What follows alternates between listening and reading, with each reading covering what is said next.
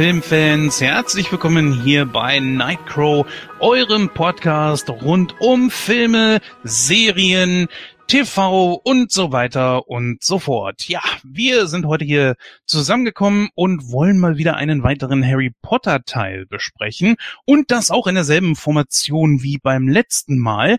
Deswegen begrüße ich auch heute wieder meine beiden Mitstreiter Marco und Michael Acker McMood. Ich schwöre feierlich, ich bin ein Tunichtgut. Im Zweifelsfall ist es immer ein guter Anfang, wenn man dorthin geht, wo man schon gewesen ist. Hallo zusammen. ja, ihr hört schon, wir sind hier richtig in Stimmung. Wir haben uns gesagt, wir wollen jetzt nicht äh, das anders machen als wie beim letzten Mal, denn beim letzten Mal hat ja der Marco quasi sein Moderatoren-Debüt gegeben und ja, Harry Potter liegt ihm am Herzen. Deswegen übergebe ich wie beim letzten Mal das Wort dann an Marco. Bitteschön. Ja, vielen Dank, Jens. Ich freue mich, dass ich wieder moderieren darf heute Abend. Genau, ja, der dritte Harry Potter, der Gefangene von Azkaban. Wie war's bei euch? Wann habt ihr ihn das erste Mal gesehen? Und ja, wie oft seitdem? Und wann zuletzt? das ist eine schwere Frage bei mir. das erste Mal im Kino ja, ich, ich gehe ganz gerne ins Kino. Also ich weiß nicht, wie es bei euch ist. Kommt ihr öfter hierher?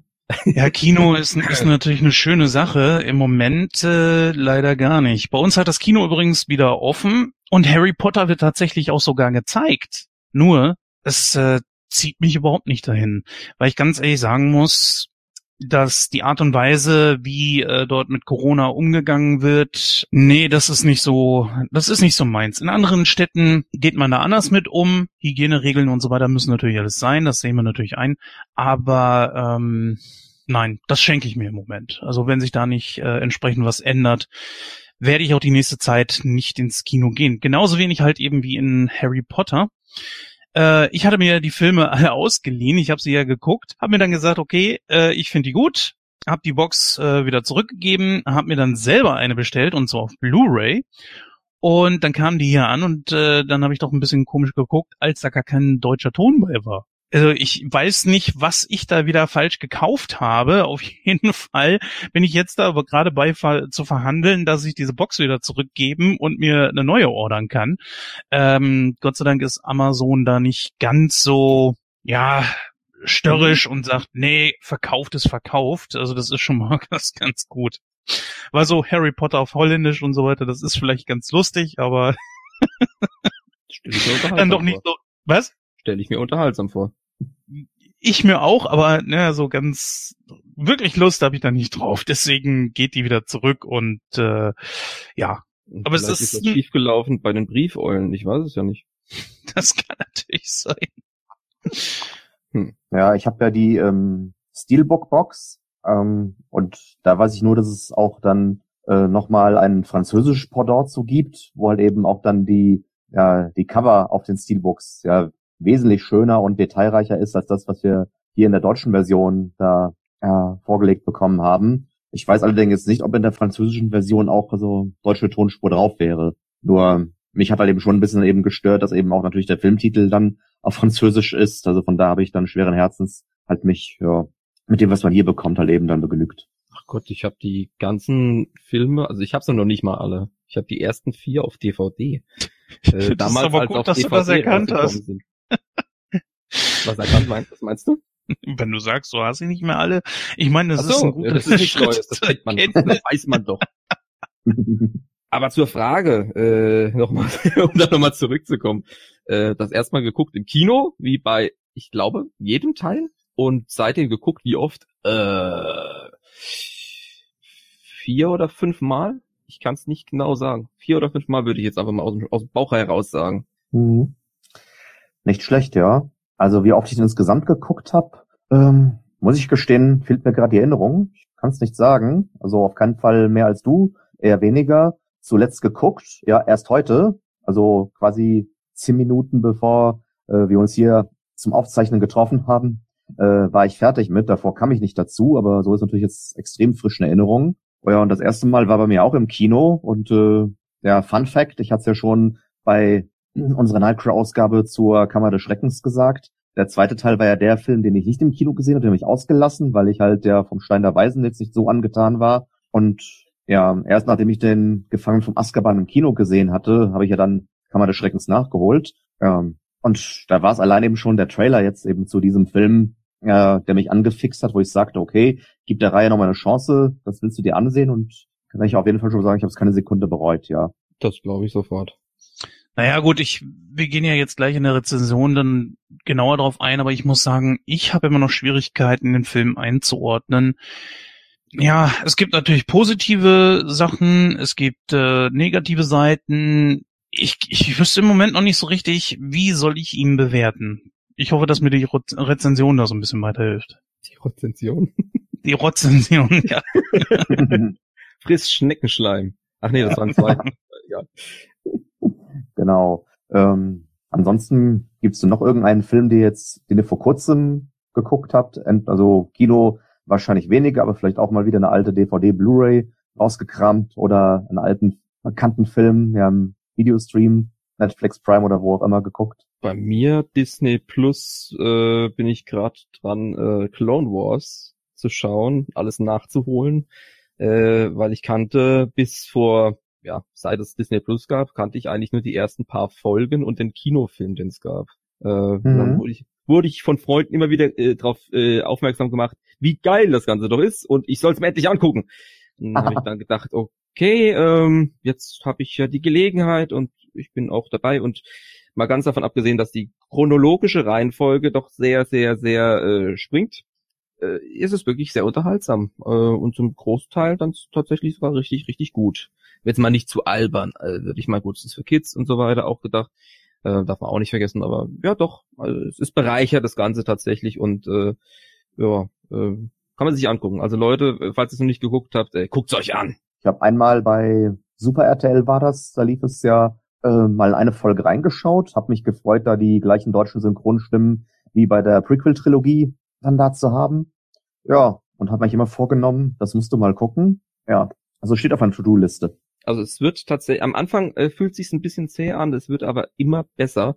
Und mittlerweile ist es bei mir auf so einem Level, wo ich äh, mit einer Folge aufgehört habe, das ist ein Cliffhanger, äh, wo du einfach nur denkst, oh mein Gott, wirklich? Äh, in der nächsten Folge sind wir zeitlich an einem ganz anderen Ort, ganz andere Zeit.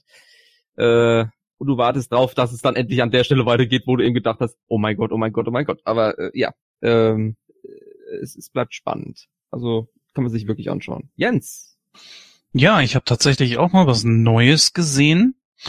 Ist seit einiger Zeit, ich weiß nicht wie lange jetzt schon, auf Prime verfügbar. Allerdings muss man es bezahlen. Ich habe mir gesagt, hey, die Schauspielerin kenne ich doch. Das ist doch Helen Hunt. Mann, die habe ich ja lange nicht mehr gesehen. Aber natürlich alt geworden so die, die Wesenszüge, die sie jetzt damals so hatte, was sie für mich auch so außergewöhnlich gemacht hat, hat sie nicht mehr ganz, das kommt nicht mehr so ganz durch. Aber gut, okay, ist halt eben so, man wird älter. Trotzdem ist es eine super gute Schauspielerin gewesen, für mich eine der besten, so um die Jahrtausendwende rum. Und dann habe ich mir gedacht, ich kenne den Film nicht, aber ich gebe ihm eine Chance. Das ganze Ding heißt I See You. Ich weiß nicht, ob er im Kino lief. Ich glaube nicht. Auf jeden Fall hat Helen Hunt dort auch Regie geführt und es ist so ein mm, Mystery Thriller Horror Mix. Erst äh, denkt man so, ja, es hat was mit was Übernatürlichem zu tun, dann dreht sich das Ganze irgendwie zu so einem Thriller beziehungsweise Mystery und dieser Film, der nimmt so viele Wendungen einfach. Ich sag mal, das macht ihn gut, das hebt ihn dann in der Gesamtwertung dann auch ein bisschen hoch, aber man merkt einfach, das ist kein Hollywood-Film. Boah, ganz, also ganz schwierig. Ich persönlich würde ihn nicht weiterempfehlen, weil ich persönlich finde ihn gut. Aber äh, wir haben das ja schon so oft gehabt, dass ich einfach kein Typ bin, der Filme weiterempfehlen sollte. Äh, wenn ihr Bock habt, guckt ihn euch einfach mal an. Ihr könnt ja mal in den Kommentaren schreiben, wie ihr den gefunden habt. Ich äh, möchte ihn nicht wirklich ich möchte jetzt nicht wirklich sagen, ihr findet den Film dann geil oder so, aber ja. Also es geht im Grunde genommen auch darum, vielleicht hätte ich auch erstmal erzählen sollen, worum es in dem Film geht. Wir haben da Helen Hunt, die scheinbar, deren Charakter scheinbar wohl äh, fremd gegangen ist und damit steigt der Film dann auch ein, dass sie direkt sich mit ihrem Mann und ihrem Sohn da entsprechend rechtfertigen muss, und das ist eine ziemlich schwere Situation für sie. Es tut ihr auch leid. Und beide Familienmitglieder lassen sie das auch wirklich spüren. Der Mann ist selber Polizist. Er ist gerade dabei, ähm, so entführte Jungs beziehungsweise Kinder aufzuspüren, hat damit allerdings Probleme.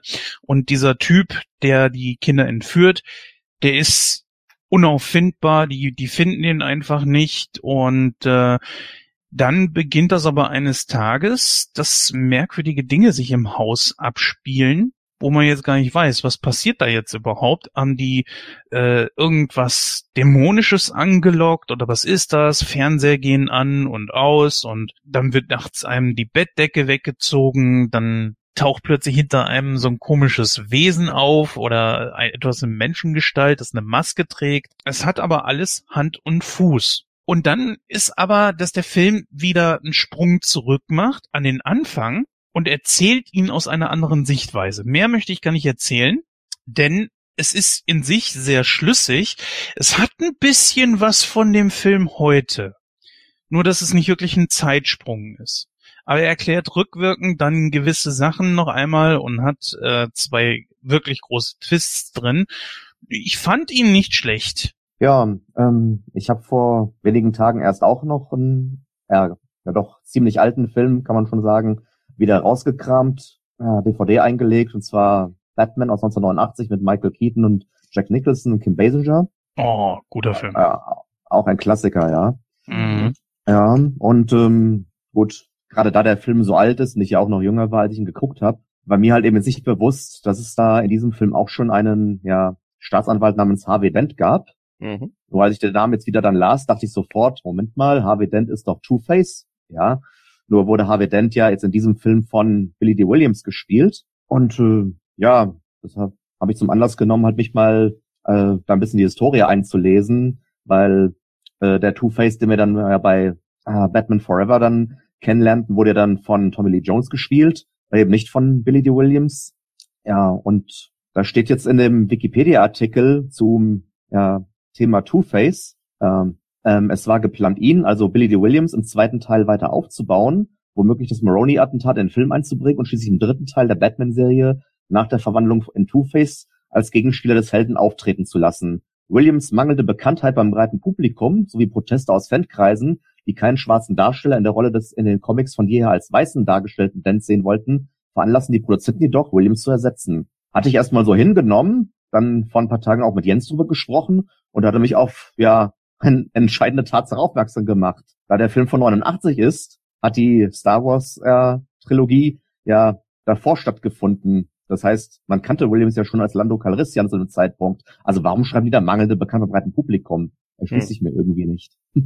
Naja, Star Wars ist ja trotz allem immer noch äh, rein thematisch ein Stück weit Nische. Ich meine, klar, im, im, im Bereich äh, Science Fiction ganz groß, äh, aber es ist jetzt trotz allem nicht zwangsläufig gleich Masse. Das hat sich ja dann, das ist, es wird ja immer größer, nach und nach. Vielleicht deswegen, ich weiß es nicht. Ja, aber andererseits denke ich ja schon, also diejenigen, die wirklich mit der alten Star Wars Trilogie aufgewachsen sind, ähm, müssten doch jetzt, ich sag mal, nicht gerade wenig gewesen sein. Und also mir fällt es halt ein bisschen schwer zu glauben, dass dann, wenn dann halt, ich glaube, Rückkehr der Jedi war 1983, also wenn sechs Jahre später auf einmal dann der Darsteller des Lando Calrissian auf einmal in einer anderen Rolle da auf der Leinwand erscheint, dass wirklich dann die meisten gesagt haben, den kenne ich gar nicht. Hm. Naja, gut, er ist ja nicht der wichtigste Charakter im Film. Ich meine, klar, als Lando macht er eine, eine, riesen Sache eigentlich im Film. Er macht auch eine super Rolle.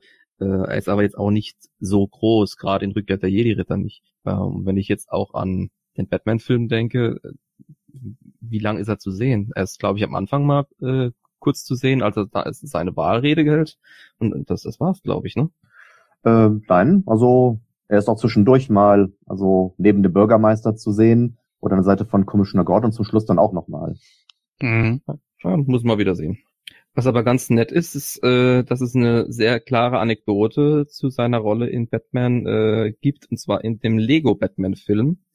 Äh, denn da ist, äh, er wird er tatsächlich auch wieder von Billy D. Williams gespielt. Der Two-Face ist zwar eine kleine Nebenrolle, aber er ist drin und er sieht auch so aus, nur halt verwandelt. Ja, hast du völlig recht. Das ist jetzt auch ein guter Übergang, weil dann könnten wir wirklich jetzt so langsam zu dem kommen, weswegen wir heute hier sind. Und äh, genau, McMood, du bist ja der einzige, glaube ich, von uns dreien, der das Buch jetzt zum Gefangen von Azkaban auch gelesen hat. Du hast immer noch nicht gelesen. Nope. Also ich habe es auch nicht. Ich habe ich hab es auch nicht zu Hause, um es zu lesen, aber ich habe zumindest also ähm, die Hörbücher auf CD und werde sie bestimmt auf jeden Fall irgendwann mal einlegen, ja. Auch dann reinziehen. Ja. ja. Genau. Und natürlich, wenn wir dann jetzt eben in die Filmrezension einsteigen, wird natürlich dann bei einzelnen Szenen oder Charakterdarstellungen auch dann eben mal dein Vergleich mit dem Buch interessieren, zweifellos. Ja, ja wobei tatsächlich unterscheidet es sich äh, in, in Kleinigkeiten mehr. Äh, es ist tatsächlich gar nicht mal so viel, was komplett weggelassen wurde. Ähm, es sind natürlich ein paar interessante äh, Randgeschichten und, und Details, die dem äh, Kinogänger vorenthalten werden. Der kann sich natürlich dann auch noch reinlesen und so, das ist alles möglich. Aber äh, im, im Kino hast du das nicht bekommen oder auf DVD oder wie auch immer. Ähm, mhm.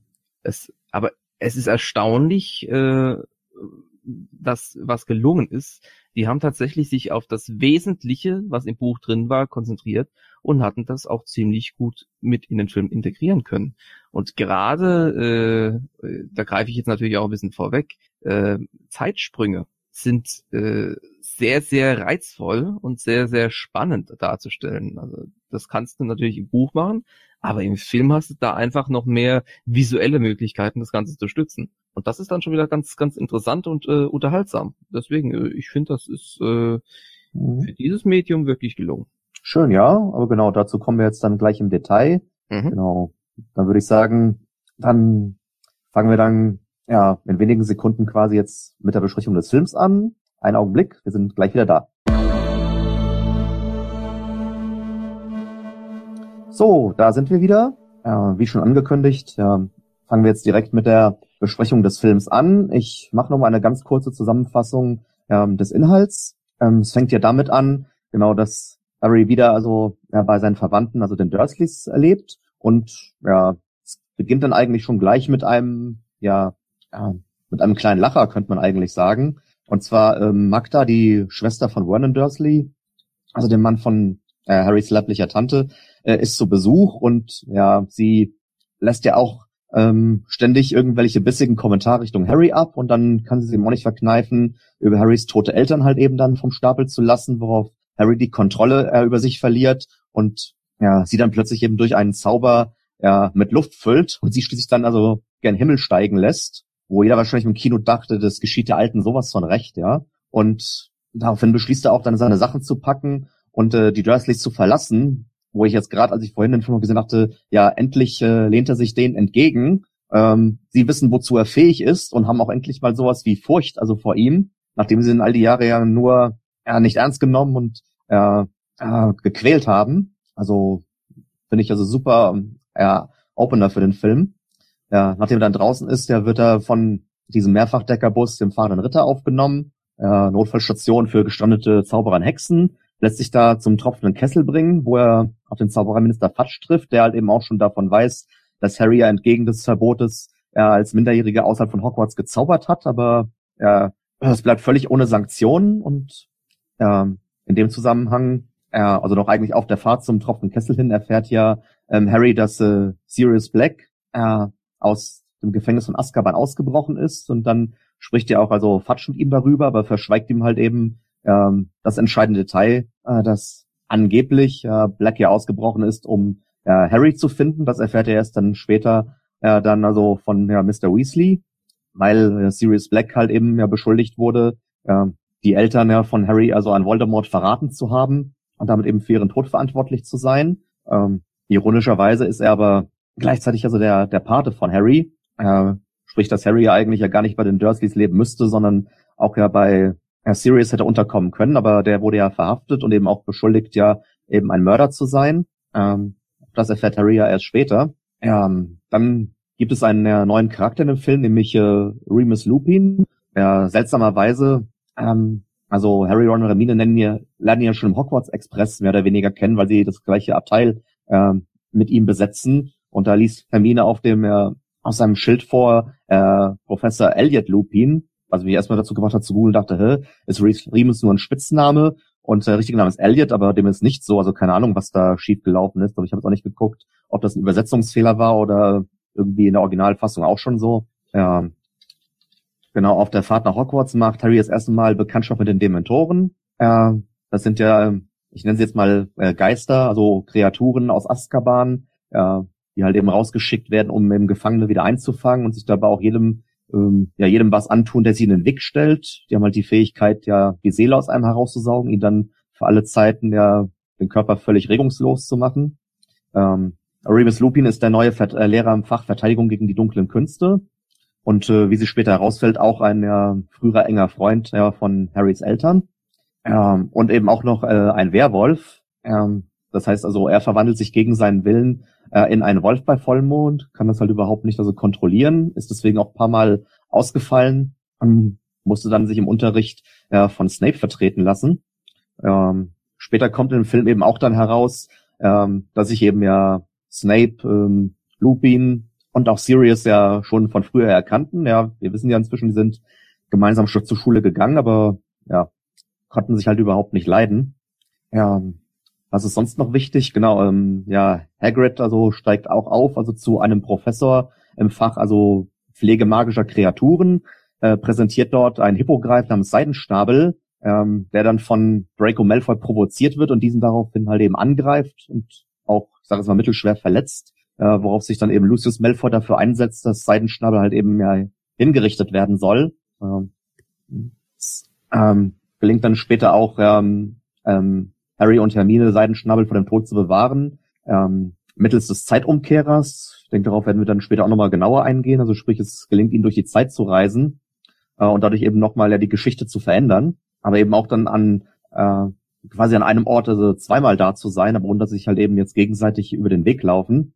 Ähm, und äh, ein weiterer Charakter wird eingeführt, nämlich ja Peter Pettigrew, auch Wurmschwanz genannt, der ja zwölf Jahre lang in der Gestalt einer Ratte namens Kretz bei den Weasleys gelebt hat. Und er ist dann in Wahrheit ja der Verräter, derjenige, der Harrys Eltern verraten hat, äh, Voldemort verraten, wo sich Harrys Eltern befinden, ähm, und dann sich einen Finger abgehackt hat, äh, um seinen Tod vorzutäuschen. Und äh, ja, und der Grund für Sirius Ausbruch aus Azkaban ist eigentlich nicht, ähm, wie man eben zuerst glaubte, dass er ja ein Anhänger von Voldemort ist, ja, und Harry töten will, um ja zu ja, verhindern, dass dieser den Ausstieg Voldemorts vereitelt, sondern er wollte sich endlich halt eben für seine Inhaftierung an Peter Pettigrew rächen, äh, der aber dann zum Schluss leider entkommen kann. Aber ähm, Sirius zum Glück auch, weil sie wollten ihn ja eigentlich ja eben von den Dementoren küssen lassen, aber er entkommt dann mit Seidenschnabel. Seine Unschuld ist zum, Schluck, zum Glück schlussendlich bewiesen. Das heißt, er ist ein freier Mann, er wird nicht länger gesucht. Äh, er hatte zwischendurch auch mal Harry angeboten, äh, zu ihm zu ziehen, aber dann hat er gesagt, nee, also momentan ist doch nicht der richtige Zeitpunkt für.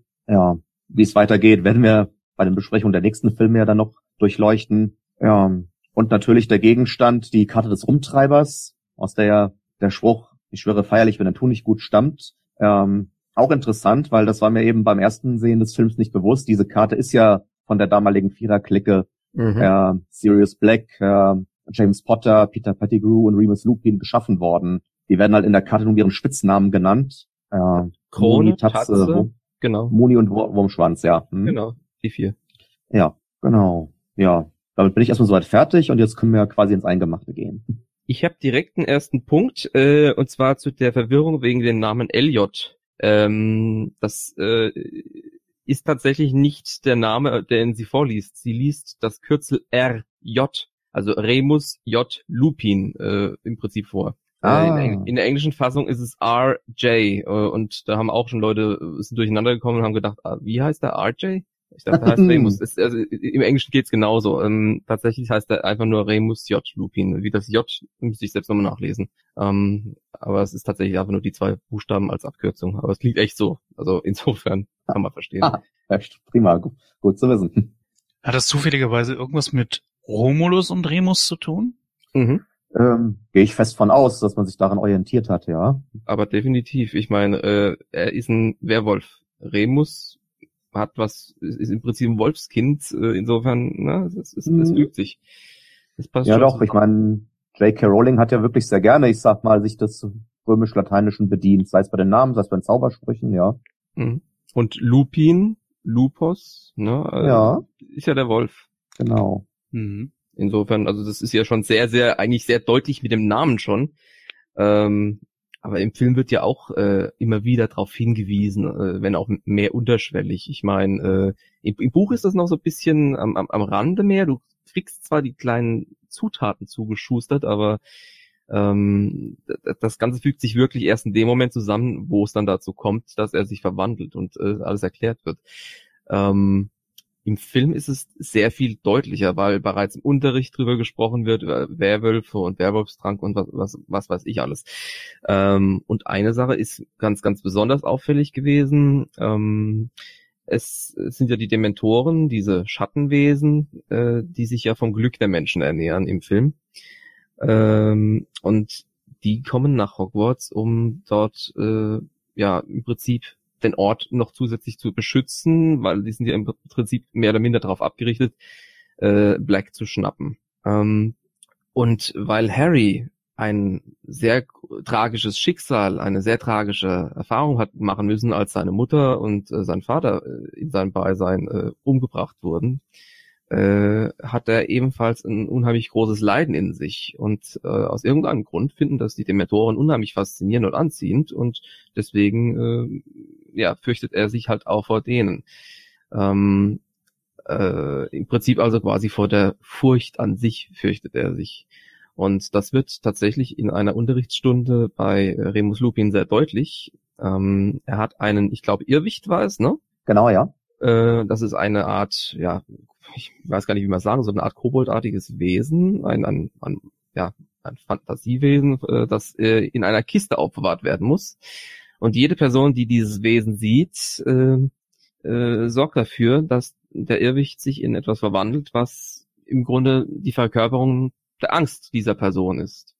Und äh, jeder Schüler soll im Grunde einen Zauberspruch, Reticulo oder Reticulum, ich weiß es nicht mehr genau. Ridiculous. Äh, Also das englische ridiculous, ja. Genau. Also lächerlich, ja. Mhm. Genau, also im Prinzip sich über, über diese Angst lustig zu machen äh, oder die Angst lächerlich zu, äh, darzustellen, ähm, ausprobieren, und zwar an diesem Irrwicht.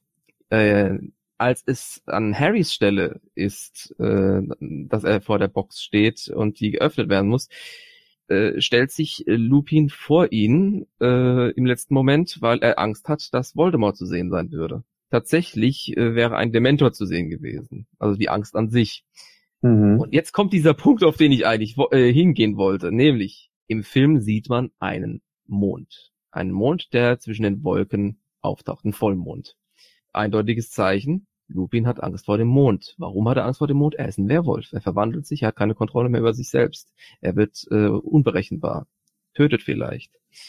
Und äh, im Buch ist das etwas anders dargestellt. Ähm, es, die Ereignisse und so weiter sind alle da. Nur wird im Buch nicht vom Mond gesprochen. Es wird nicht deutlich gemacht, dass es der Mond ist. Alles, was Harry beschreibt, was Harry sieht, ist eine silbrige, runde Scheibe, eine Kugel. Irgendwas in der Richtung. Es wird nicht genauer beschrieben, etwas, was leuchtet. Und das ist einfach als Indiz noch nicht ausreichend gewesen. Und das deswegen äh, schafft es das Buch einfach etwas länger, diese Saat auszustreuen und am Ende dann das alles einzukassieren. Während man hier schon so ein bisschen verdächtig, äh, es, es wird schon verdächtig und etwas überdeutlich dargestellt.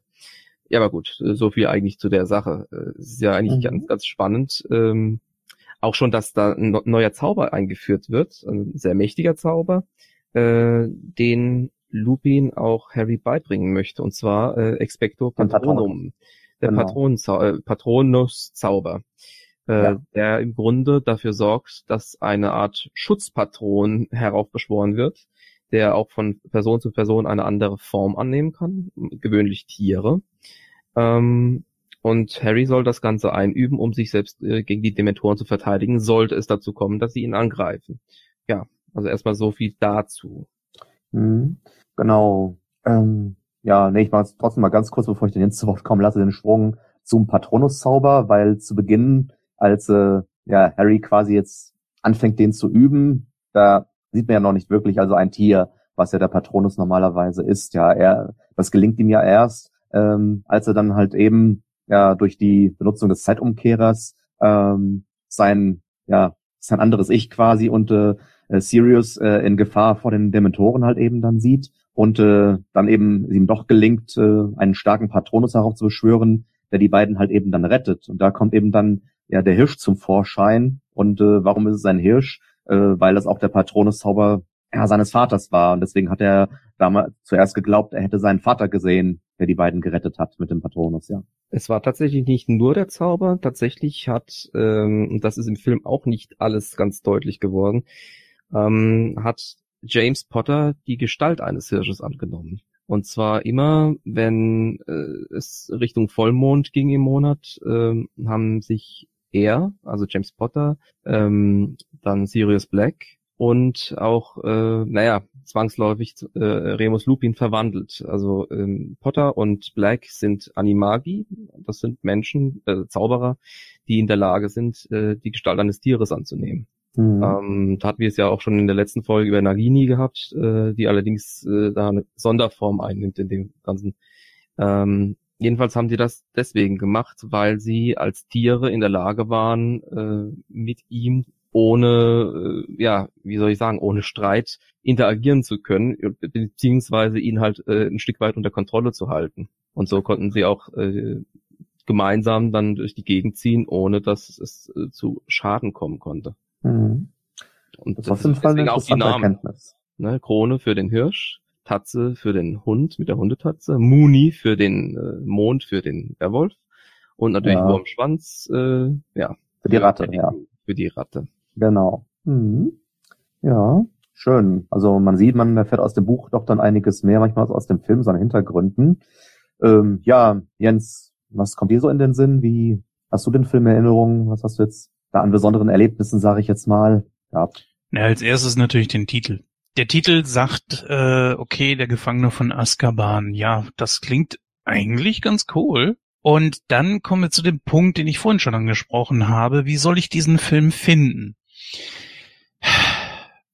Ich weiß immer noch nicht, wie ich ihn bewerten soll. Schlecht ist er nicht, aber er hat schon irgendwie, er, er weist einige Fehler auf und äh, es werden einige Dinge von Rawling eingebaut, wo ich sage, das ist definitiv ein Fehler, so etwas einzubauen. Fangen wir mal an mit der Zeitreise. Die Zeitreise ist etwas, das hätte sie sich schenken können. Denn in dem Moment, das ist ja bei Star Wars, zum, wäre das zum, genau, genauso ein Fehler. Du kannst dir immer wieder zurückspringen und es korrigieren. Und das, das ist Kacke. Damit setzt du dir automatisch Hürden, oder besser gesagt, ähm, das ist ja wie so ein MacGuffin, glaube ich, könnte man sagen. Und in dem Moment, wo du Zeitreisen mit reinbringst, äh, ist, ist alles eigentlich außer Kraft gesetzt. Später in den, in den ich glaube in dem sechsten Band ist es ja so, dass, äh, ja, es müsste im sechsten sein, ne, wo Dumbledore stirbt. Oder ja. war das schon im fünften? Das war der sechste. Ja, äh, das könnte man auch per Zeitreise einfach wieder zurückschrauben. Nein, könnte ich weiß nicht. nicht. Könnte ja, tatsächlich nicht. Der Grund Jein. dafür Nee, der Grund dafür ist der, der Zeitumkehrer ist nicht in der Lage, große Zeitsprünge zu machen. Die Zeitsprünge sind relativ begrenzt. Und deswegen, also das, das Artefakt ist äh, äußerst schwach. Du kannst allenfalls äh, eine begrenzte Zeit, vielleicht eine Unterrichtsstunde oder etwas darüber hinaus zurückgehen. Äh, zu dem Zeitpunkt, wo Dumbledore stirbt, äh, er war schon im Prinzip lange bevor äh, Snape den, den Zauber anwendet, ähm, tot. Er war dem Tode geweiht.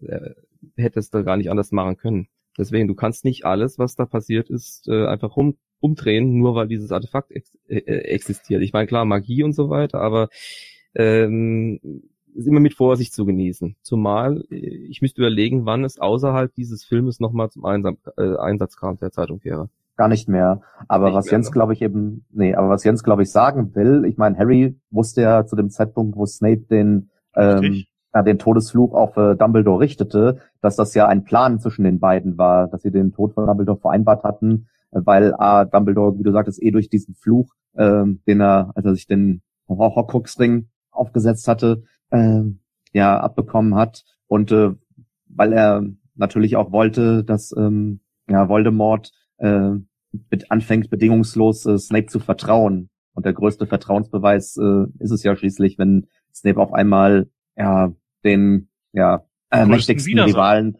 den größten Widersacher, mächtigsten Rivalen, ja. also von äh, Voldemort tötet, ja. Aber wie gesagt, das konnte Harry ja nicht wissen. Von daher hätte er natürlich also dann den Zeitumkehrer verwenden können, einfach nur wenige Augenblicke zurückreisen, um Snape eben daran zu hindern, Dumbledore zu töten. Hätte, konnte aber nicht, äh, aus, einfach aus dem Grund, weil Dumbledore diesen Zeitumkehrer ja besitzt und äh, verwahrt. Ja, das ist jetzt, das ist jetzt ein, ja, ich verstehe, was du meinst, äh, Muti, aber das äh, ist halt eben die Sache. das ist jetzt dieses eine Beispiel. Es hätte viele andere Beispiele geben können, wo man einfach irgendwie, was weiß ich, selbst wenn es nur fünf Minuten sind, die man zurückgeht, es ist immer ein, ein Problem, dass man dann sagen kann, ja gut, dann machen wir es sofort. Nicht in, in, in fünf Tagen, nicht in fünf Jahren, sondern wir gehen sofort eine Stunde zurück und korrigieren das einfach entsprechend wieder. Da, das hätte ich ehrlich gesagt rausgelassen. Naja, Wo man aber Grunde, sagen, ja. Im Grunde kritisierst du ja aber etwas, was in einer Welt existiert, in der es Zauberei gibt, äh, in der im Grunde alles möglich wäre. Insofern, ne, also ich meine, es, es, es gibt gewisse Regeln und die Regeln werden nicht überschritten innerhalb dieser äh, Welt, die geschaffen wurde, mit kleinen Ausnahmen. Es gibt gewisse Plotholes gibt es trotzdem.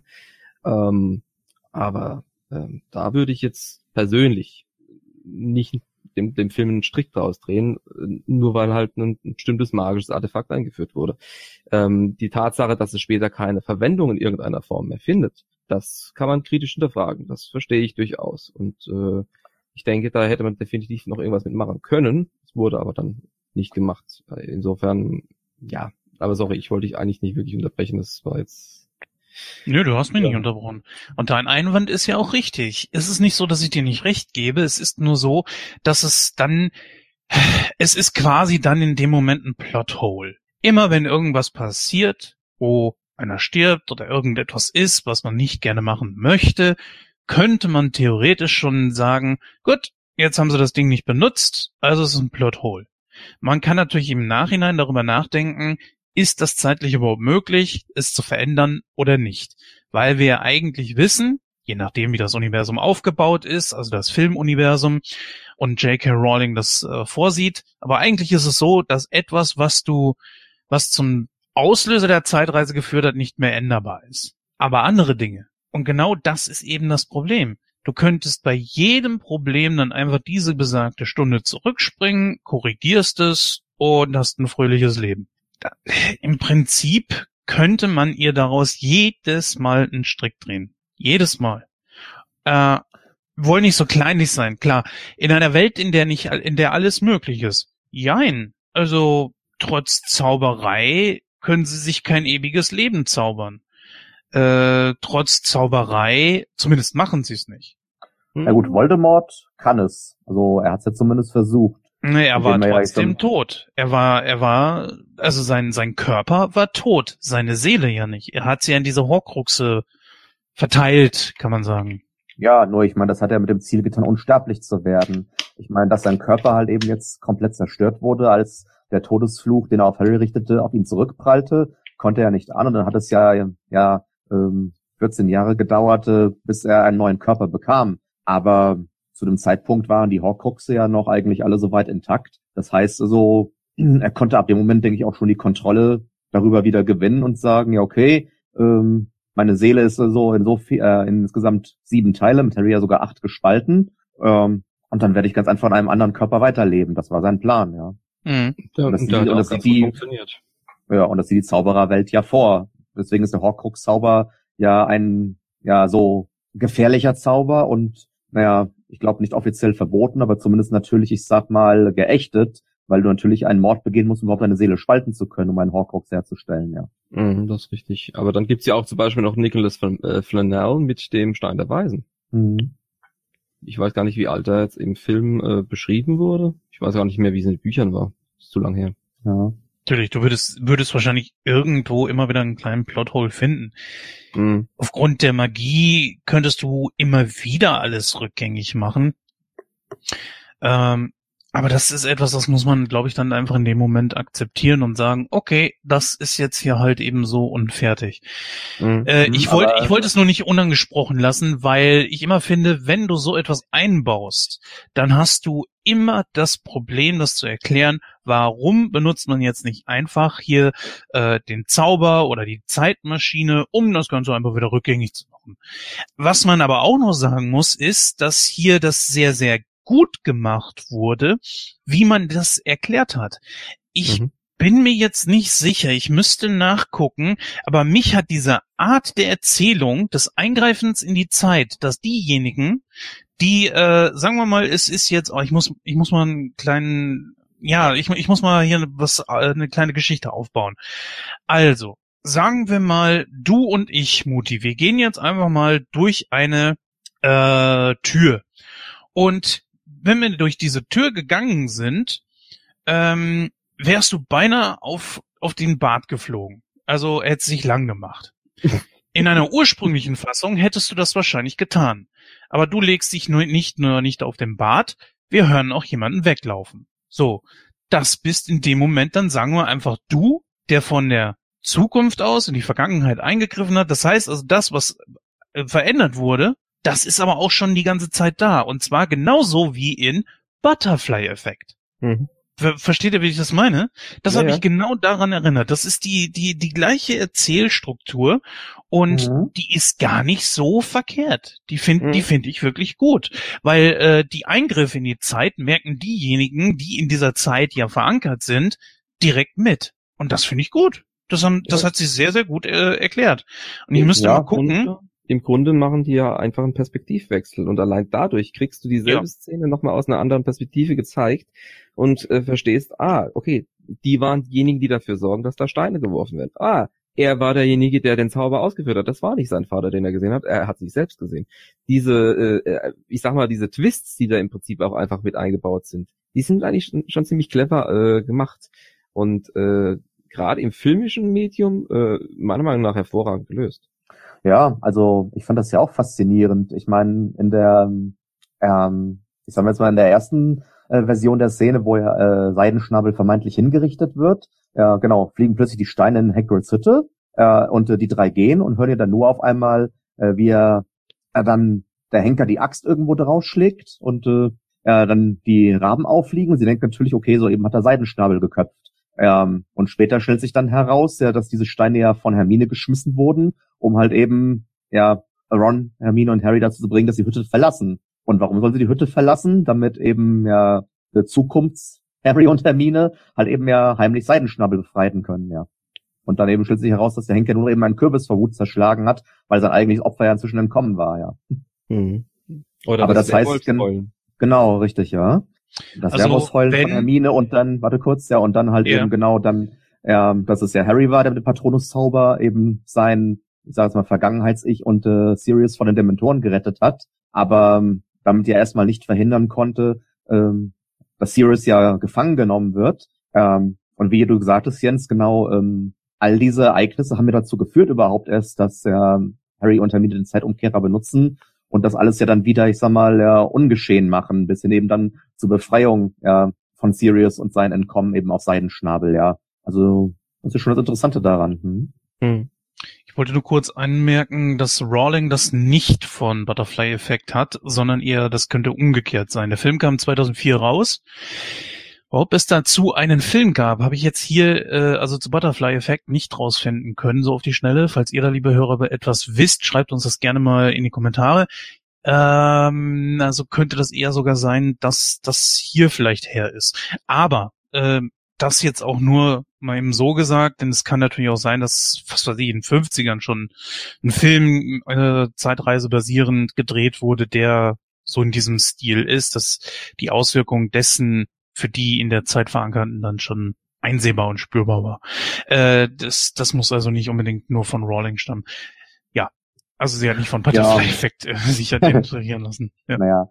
Ähm, ah ja, was auch noch lustig war in dem Zusammenhang, ich meine, das wurde wirklich dann zum Running Gag. Immer wieder ist Hermine plötzlich in einem Kurs, wo Ron und Harry waren, aufgetaucht und Ron jedes Mal, wie ist sie hergekommen? Hast du sie vorher schon gesehen? Ja, und jeder hat sie auch gefragt, äh, ja, was hat's damit aus sich, warum reagiert Ron ähm, so? Ähm, und hinterher stellt sich dann heraus, okay, ja gut, es gab ja schon eine Andeutung, weil Hermine halt eben dann sagte, ja, ich habe mich für den und den Kurs eingeschrieben, äh, die sind doch gleichzeitig, red kein Quatsch, die kann gleichzeitig zwei Kursen sein, ja. Und äh, also ich stelle mir es wirklich dann so vor, dass halt sie hatte wirklich ja davor schon vor dieser Rettungsaktion mehrfach den Zeitumkehrer verwendet, um halt eben dann erst in dem einen Kurs teilzunehmen und dann in dem anderen, ja, die eben zeitgleich stattfanden, ja. Ja, ist ja im Grunde genommen eigentlich gar nicht äh, so unclever. Nur dieses Eingreifen in die Zeit ist ja eigentlich etwas Unverantwortliches. Mhm. Und da wäre es zum Beispiel wieder Dumbledore, der hätte wahrscheinlich da irgendwie, ja, ich sag mal, was sagen müssen. Er hat es ihr ja gegeben. Ja, genau nee, das nee, ist. nee, nee, Professor McGonagall hat, also. Ah, nee, stimmt, stimmt, ja. stimmt. Sorry, Ja. sorry. Ah, okay. Aber ja, ich hab, gut. Aber, aber ich habe Aber mich zum Beispiel gefragt, warum? Wie, warum, was führt eine, was bringt eine Hogwarts-Professorin dazu, einer ihrer ihrer Schülerinnen diesen Zeitumkehrer zu geben? Also, was hat sie da im Sinn gehabt? Warum glaubt sie, den könnte sie gebrauchen? Einfach nur, um mehrere Kurse gleichzeitig zu besuchen? Oder meinte sie wirklich, sie ist für was Höherem bestimmt, ja? Ich denke, Eigentlich ist das ja- darum. Also die- eigentlich die ist das ja die mächtigste Waffe, die man haben kann. Immer alles wieder rückgängig machen zu können, wie man es möchte, in die Zeit eingreifen zu können und wenn es nur eine Stunde ist, spielt ja eigentlich keine Rolle. Das ist eine ziemlich mächtige Waffe, vielleicht sogar mehr als wie die Heiligtümer des Todes. Nicht? Also es, es könnte auf jeden Fall Ja. zu einer Waffe genutzt werden, auf jeden Fall. Ja. Ja. Natürlich, du Meine kannst ja auch rückwirkend äh, zum Beispiel das so machen, dass ähm, in dem Moment, wo Harry sieht, okay, hier kommt jetzt im, im vierten Teil, äh, kommt äh, Voldemort zurück in körperlicher Form, springt aber eine Stunde zurück und verhindert den ganzen Quatsch. Ja, und dann wäre Cedric Diggory auch noch am Leben, ja. Also, das hätte durchaus seine Berechtigung gehabt, den da auch einzusetzen, ja. Ja, ja. Ich, ich möchte es jetzt nicht 50 Mal wiederholen. Ich persönlich glaube, Ja. das ist immer so ein, ja, ich glaube, ich sag's nur noch einmal, ich glaube, es ist einfach ein Fehler, so etwas in so eine Geschichte mit einzubauen, weil das äh, Tür und Tor für Logikfehler einfach öffnet. Naja gut, aber äh, zu weiteren Sachen. Ich persönlich fand es ja auch ziemlich krass eigentlich, dass die diesen äh, äh, äh, Hakenschnabel, nein, wie hieß er? Äh, Seidenschnabel. Seidenschnabel, genau, dass die den tatsächlich gekillt hätten. Also das hat mich tatsächlich sehr berührt äh, und das passiert selten, dass ein Film das schafft, weil dieses Mhm. Viech, äh, auch wenn es nur aus dem Computer stammt, aber ich fand äh, diesen Greif, ich fand den sehr gut gemacht. Aus dem Computer stand der auch, also es ist, es ist auch sehr gut über, äh, ähm, also es hat gut funktioniert mit der CGI und deswegen fand ich das krass, dass die den wirklich abgemurkst hätten. Ja, gebe ich dir recht. Mich hat das damals im Kino auch voll berührt, als ich eben ihn auch noch für tot hielt. Und äh, ja, Muti, das kannst du wahrscheinlich jetzt dann äh, gleich besser äh, erzählen, wie es im Buch beschrieben wird, weil man hört ja also nicht jetzt die Hinrichtungsszene, die vermeintliche, sondern äh, Hagrid erzählt ja den dreien halt eben ja von, ja, ich sag mal, der Gerichtsverhandlung, ähm, jetzt nur eben aus seiner Perspektive und sagt halt, ja, äh, Lucius Malfoy ähm, ist da vor, vor Skribium getreten, hat die Höchststrafe gefordert und daraufhin haben sie Seidenschnabel zum Tode verurteilt. Und ich meine, wer dabei gewesen ist, der weiß ja, dass äh, dieser Vollpfosten von Draco ja äh, absichtlich äh, Seidenschnabel provoziert hat und es darauf angelegt hat, dass der ihm eine verpasst, nachdem Hagrid ja vorher alle Schüler gewarnt hat, äh, hier kommt ihm lieber nicht zu nahe, äh, weil er eben schnell eher eingeschnappt sein kann. Ja, du musst erstmal sein Vertrauen gewinnen, damit er dir nichts tut. Also, ja, und anstatt dass man irgendwie dann, ich sag mal, mildernde Umstände für das Tier walten lässt und in die Waagschale wirft, ja gut, der wurde ja äh, von so einem Rotzbengel also mutwillig provoziert. Nö, den richten wir jetzt hin. Also habe ich echt also kein Verständnis für gehabt, ja. Da frage ich mich, wie mächtig ist denn Lucius, dass er da wirklich also da so auf das Urteil Einfluss nehmen konnte, ja. Der hat auf jeden Fall Einfluss. Aber er ist ja nicht der einzige äh, aus äh, der Riege der, der Todesser, der da im Prinzip was zu melden hat. Das sind ja noch andere. Ich meine, man sieht sie ja normalerweise nicht, weil sie die Masken tragen dann später, aber das sind noch andere aus dem äh, Ministerium. Ich meine, da ist ja auch noch die, äh, ich komme gerade nicht drauf, ähm, Dolores Umbridge. Umbridge? Ja. Ja, die hängt ja in der ganzen Sache auch drin. Also ich meine, Mhm. ne? ja. Ja. Ja, also klar, das hat dann wahrscheinlich mit eine Rolle gespielt. Also, das sind ja so kleine Feinheiten, sag ich mal, die dann erst sich später eigentlich dann zu einem ähm, großen Puzzle dann zusammensetzen. Ähm, na klar, wahrscheinlich war es wirklich eben dann der Einfluss von äh, Malfoy auf das Ministerium, was eben dann zu dem Todesurteil für Seidenschnabel geführt hat. Weil gerecht war das ja keinesfalls, ja, wenn man die Gesamtumstände betrachtet. Ja, aber wir wussten es ja nur, ne? Und die wussten es ja nicht. Also wir als Zuschauer haben ja gesehen, was los ist. Und das wurde da ja nicht berücksichtigt. Ja, aber das wundert mich, weil normalerweise hätte man ja schon anstelle des Ministeriums dann vielleicht mal Zeugen für den Vorfall kommen lassen, die Hagrids Aussage dann bestätigt hätten und so weiter. Hat ja offenbar alles nicht Mhm. stattgefunden. Hagrid hat geredet, sich für Seidenschnabel eingesetzt, hat also ja Lucius also für seinen verletzten Sohn gesprochen und dann wurde das Urteil gefällt. Ähm, dann fand ich dann schon ein bisschen schwach eigentlich, ja. Ja, war das jetzt so im Buch genauso also beschrieben oder war es ein bisschen detaillierter? Da muss ich ganz ehrlich sagen, das ist da schon wieder zu lange her und da, dafür ist der Film in seiner Umsetzung schon wieder zu visuell, als dass ich das genau nochmal hinkriege, das zu äh, rekapitulieren. Insofern äh, muss ich erstmals einfach passend der Ähnlichkeit wegen. okay. Äh, ich hätte aber noch ein Detail aus den Büchern, das im Film auch nicht erklärt war. Gerne. Und zwar betrifft es ähm, die heulende Hütte.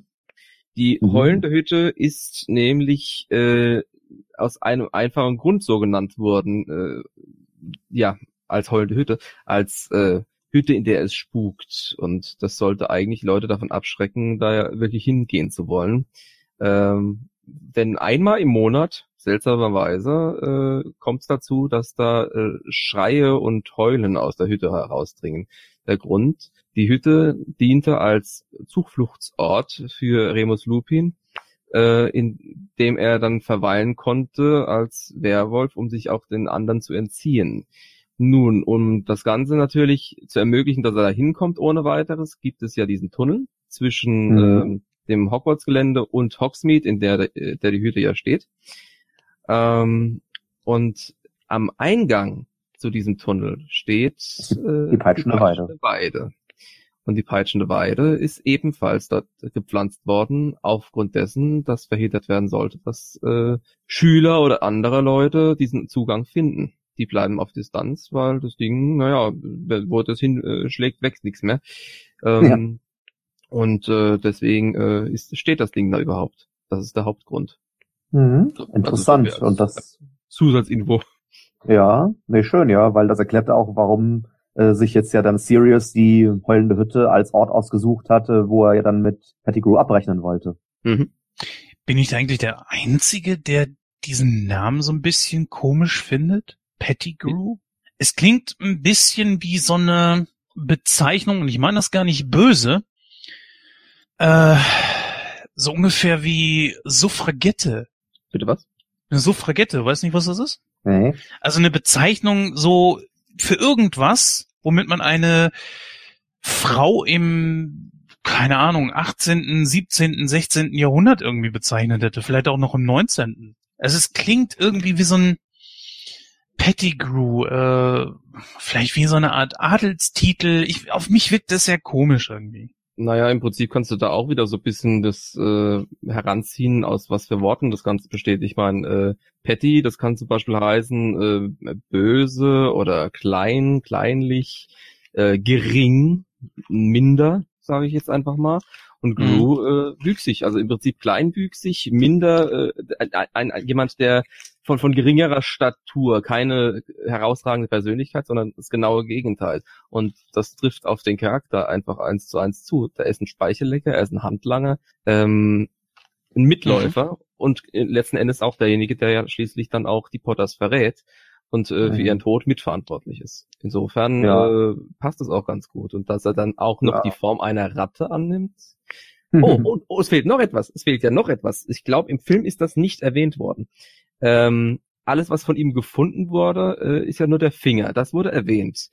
Allerdings ja. äh, nicht, dass ähm, ich meine nicht, dass da eine äh, große Anzahl an Muggeln auch äh, getötet wurden und alles wurde dann auf äh, Sirius Black geschoben. Ich meine, es ist nur nee, das, geschoben worden. War das im Film drin? Nee, war es nicht, weil ich hatte auch nochmal, hatte ich jetzt den Film geguckt, hatte nochmal kurz den Wikipedia-Artikel äh, überflogen, der halt eher dann auf das Buch gemünzt war und da stand ich auch drin, Sirius wurde beschuldigt, zwölf Muggel getötet zu haben. Und ich denk so, mhm. nee, das fand jetzt mit keinem Wort in dem Film Erwähnung. Dann ist gut, dann habe ich mich richtig erinnert. Ja, nee, es ist äh, tatsächlich mehr gewesen als das, äh, äh für das er eigentlich äh, nach Azkaban musste.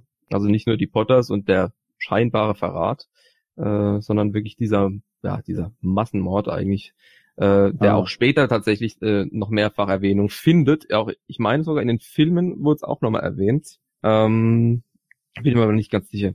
Äh, in jedem Falle äh, macht es ja auch nur Sinn, dass von, wenn, wenn da im Prinzip eine riesige Explosion äh, stattfindet und es wird von Pettigrew nur der Finger gefunden. Ähm, dass sie davon ausgehen, dass der Rest, der Rest komplett vernichtet wurde und deswegen äh, muss er tot sein. Aber das Schöne ist ja, und das haben sie auch im Film eigentlich ganz gut gemacht, ähm, äh, wie die Karte des Rumtreibers äh, eingesetzt wurde, um äh, diesen Namen wieder aufs Spielbrett äh, zu rücken, im wahrsten Sinne des Wortes. Ähm, ja. Weil ja der Name Peter Pettigrew auf einmal auf der Karte des Rumtreibers erscheint. Also muss genau. er ja, er muss ja im Schloss sein. Wie seltsam. Und äh, genau, ja. Er ist es ja tatsächlich. Und eine Rolle, und das ist die Rolle, die äh, am wenigsten wirklich ausgebaut ist im Film, äh, das ist tatsächlich äh, Crookshanks, äh, äh, Krummbein, die Katze von Hermine äh, die sie ja in dem Film auch dazu bekommt äh, und auch im Buch. Ähm, denn äh, die ist im Grunde äh, so so ein bisschen eine Art Heldin, wenn man so möchte, in dem Film, äh, im, im Buch, weil sie sorgt zum Beispiel auch dafür, dass die peitschende Weide aufhört zu peitschen. Oh. Weil äh, tatsächlich äh, gibt es äh, eine äh, Reaktion. Äh, ich weiß nicht mehr genau, was äh, was was ähm, Trumbein gemacht hatte. Ich glaube, äh, irgendwo über die Wurzeln drüber gestrichen mit den Pfoten. Ähm, also es wurde auf jeden Fall sehr deutlich gemacht, dass die Katze sehr intelligent zu sein scheint. Ähm, und sie hat ja auch mehrfach versucht, Kretze, äh, sprich Pettigrew, äh, zu vernichten. Äh, was auch tatsächlich zu einem langfristigen Streit zwischen äh, Ron und Hermine geführt hatte. Äh, das waren mehrere Kapitel, also mehrere Monate, glaube ich, sogar im, im, im Buch. Ähm, hier waren es, glaube ich, nur zwei, drei Szenen und das dann damit hat sich. Ich meine, klar, Medium. Aber der Charakter war deutlich wichtiger und äh, von größerem Belang einfach, äh, als das äh, im Film dann letzten Endes wirklich dargestellt wurde.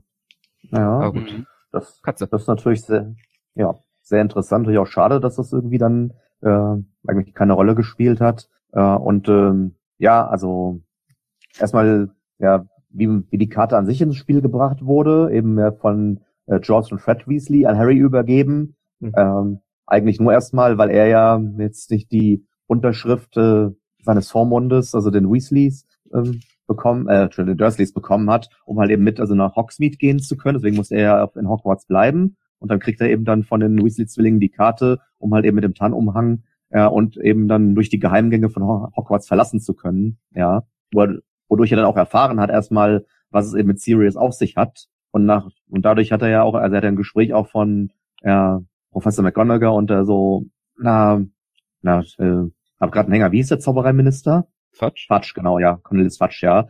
Äh, das kriegt er ja mit und erfährt dann halt eben, äh, ja, dass äh, Pettigrew, ja, angeblich ja von Sirius getötet wurde, nur den Finger gefunden hat. Und dann, wie du sagtest, dann auf einmal sieht er auf der Karte den Namen Peter Pettigrew, mhm, ähm, mhm. erzählt das eben auch dann Remus, ähm, und meint noch so, ja gut, die Karte scheint nicht zu funktionieren, weil ich habe einen jemanden gesehen, der tot ist. Nur bei Remus haben die Alarmglocken geklingelt und er sagte, Moment mal, der Verräter ist hier, ja.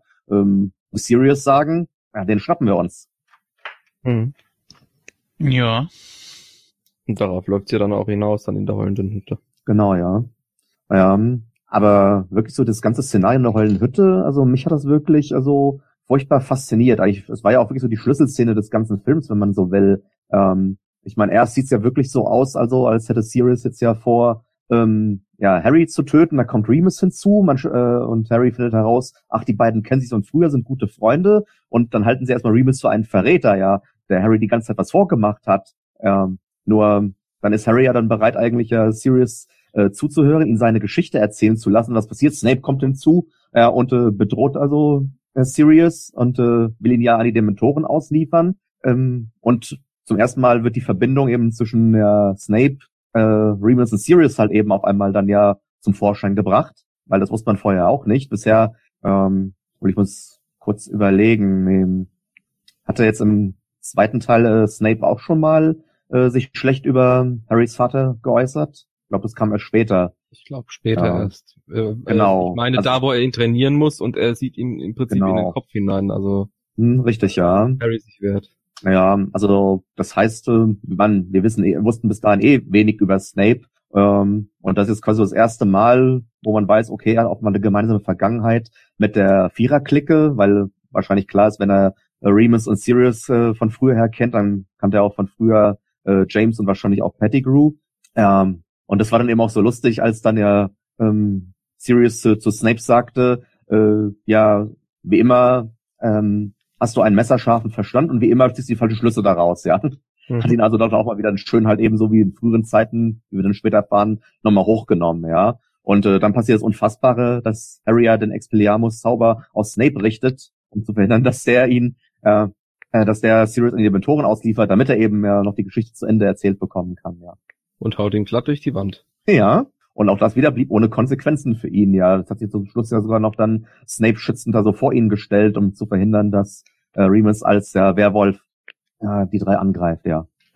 Wobei eine Konsequenz gab es tatsächlich äh, aus dem Ganzen heraus, äh, aber auch wieder nicht im Film. Ähm, wie gesagt, im Wesentlichen hält sich der Film sehr nah an der Buchvorlage. Es sind immer so kleine Infodetails, die aber äh, eigentlich ganz nett zu wissen sind. Äh, es gibt einen ganz guten Grund dafür natürlich, dass äh, alle wissen, dass äh, Lupin ein Werwolf ist. Äh, es gibt jemanden, der hat's verraten. Und das war Snape. Ah, mh. Der hat's rumerzählt. Der hat eine, hm? der hat eine zentrale Rolle, dieser Snape. Das ist unglaublich. Auch was später dann alles ja noch so rauskommt also für mich ist das der Held dieser Geschichte. Ich weiß nicht, ja. seht ihr das anders? Nee, definitiv. Ja, auf er jeden ist, Fall, ja. Er ist zwar nicht allein, aber er ist der tragische Held der Geschichte. Und da, er ist derjenige, ich meine, es gibt einen Grund, weswegen Harry am Schluss, obwohl er Snape immer gehasst hatte, äh, und auch Angst ein Stück weit vor ihm hatte, ähm, es gibt einen Grund, weswegen er seinen Sohn äh, nach ihm benannt hat und auch gesagt hat, ähm, ich habe äh, dir den Namen äh, des mutigsten Mannes äh, gegeben, den ich je gekannt habe. Ja. Das kommt nicht von ungefähr. Und im Prinzip ist er das. Absolut. Ich meine, er lebt ist ein, nur um seine äh, ver, ja, verflossenen Liebe, im wahrsten Sinne des Wortes, tot, äh, äh, zu ehren, begibt er sich in solch große Gefahr und äh, agiert als Doppelagent bis dahin, dass ihn jeder hasst und es ist, es, er erträgt es bis zum Schluss und er leidet und leidet und leidet, bringt jemanden um, äh, weil er es versprochen hatte und selbst darunter leidet er, weil er wollte nichts von denen eigentlich tun, er tut es trotzdem. Mhm. Er, er, er ist im Prinzip, er ist ein bisschen wie Batman, er ist nicht der Zauberer, den äh, Hogwarts jetzt braucht, aber ist der, den zu verdienen oder so, keine Ahnung, irgendwie so. Farbe stimmt schon mal. Ja, ja nee, also definitiv ein Charakter, wo ich sagen würde, ohne den hätte es auch irgendwie nicht funktioniert. Aber es kommt hier natürlich auch auf den Schauspieler drauf an. Mhm. Denn äh, Alan Rickman. Ich, ich wollte es gerade sagen, das ist so ein begnadeter Schauspieler gewesen. Und es ist wirklich, wirklich schade, dass er so früh von uns gegangen ist. Mhm. Ja, nee, klar. Also, was? Er ist der Metatron. Der was? Der Metatron.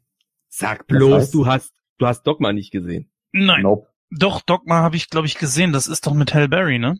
Oder? Ich glaube, ihr guckt den Film nochmal. ja, okay. Ich meine, ich hätte ihn gesehen, aber. Ich habe ihn noch nicht gesehen, aber kann sich ja ändern. Sollte es ähm, Okay. Sollte es. Sehr ja. großartig. Ähm, genau. That's going on the list. Nächste Episode. Ja. ja. Aber ähm, nee, aber auf jeden Fall genau all diese kleinen Facetten von Snape, äh, die fügen sich ja wirklich erst eben dann ja zum Schluss zu einem großen Gesamtbild zusammen, machen ihn auf jeden Fall zu einer, vielleicht so nicht sogar der bedeutendsten Rolle äh, der ganzen Reihe. Aber man findet es ja später heraus. Davor ist er einfach nur, ich sag mal, ein äh, griesgrimmiger, ja, verhasster Lehrer. Mhm der nicht umsonst, ich sag mal, auch ja der Leiter des Hauses Slytherin ist, wo man, ja, weil er in den Augen viele auch dahin gehört, ja. Weil ja von Anfang, ich sag mal, Slytherin als das Haus des Bösen quasi dargestellt und Gryffindor, da gehen ja nur die Guten hin. Ähm, und ähm, ja gut, zum Schluss sagt ja auch dann Harry, ähm, ja, um seinen äh, jüngsten Sohn halt zu beruhigen, falls sich das Sprich nur das Slytherin schickt, hat das Haus Slytherin einen guten Schüler mehr.